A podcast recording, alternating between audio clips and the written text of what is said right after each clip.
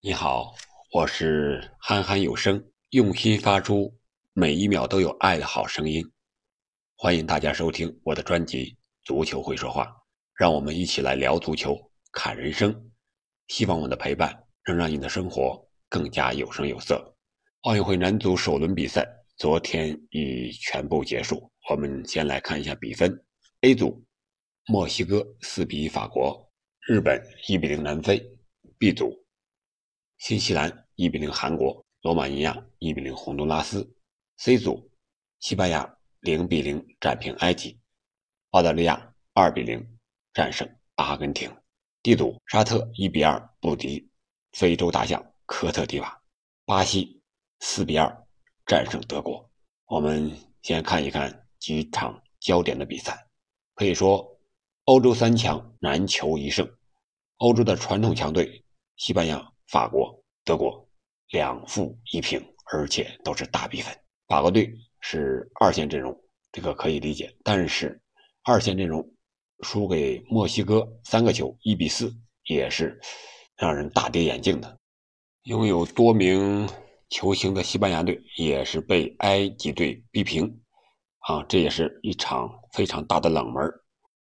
一场焦点之战就是巴西和德国的比赛，最终。巴西队凭借球星里沙利松的帽子戏法，四比二击败德国队。我们再来关注一下亚洲四支球队的表现。总体上说，应该是喜忧参半。其中，日本一比零战胜南非，韩国零比一输给了新西兰，澳大利亚二比零战胜阿根廷，沙特一比二输给科特迪瓦。我们来主场的看一看，日本志在。用本土的优势获得奥运会的冠军，这个野心是不容置疑的。我们来看一看这场比赛的数据：控球率，日本队是五十五对百分之四十五，领先十个百分点；射门射正的比例分别是十四比四和七比一；进攻危险率啊，危险进攻九十六比三十八，角球六比一。可以说日本队全面占优。虽然比分是一比零，但是。场面上还是日本队有非常明显的优势，可以说从这个比赛可以看出日本队的进步还是非常明显的。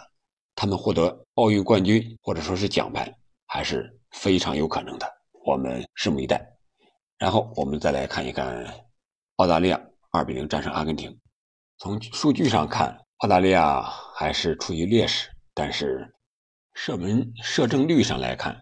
澳大利亚五比二要领先的，这也是为什么澳大利亚能够取胜的一个重要的原因。可以说，中场临近结束时的一张红牌，改变了比赛的整体走势。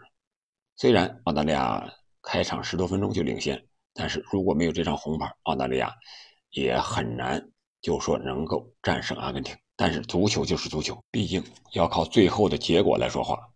我们再来看一看韩国和沙特。先看看韩国零比一输给新西兰这场比赛，从场面和数据上看，韩国也是领先的，控球率百分之六十，领先于百分之四十，射门十二比四，射正四比二，进攻危险进攻四十九比三十一，角球四比二，可以说韩国队赢了场面，赢了数据，但是输了结果。但是比赛结束的时候还有一个小插曲，就是韩国队员不与新西兰队员。握手致意，这也是输球又输人的一个表现，实在不应该。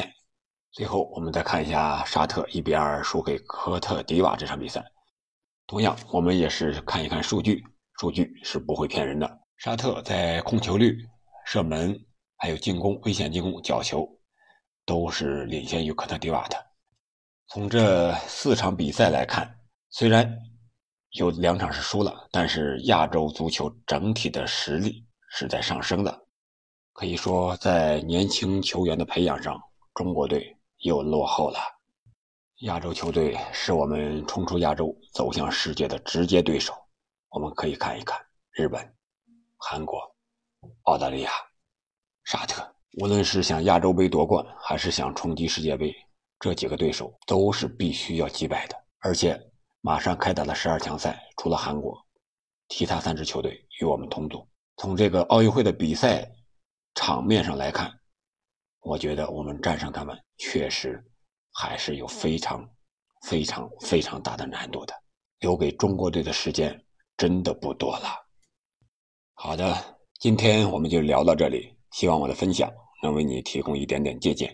欢迎您继续关注“足球会说话”，也欢迎您在评论区和我交流。我们下期再见。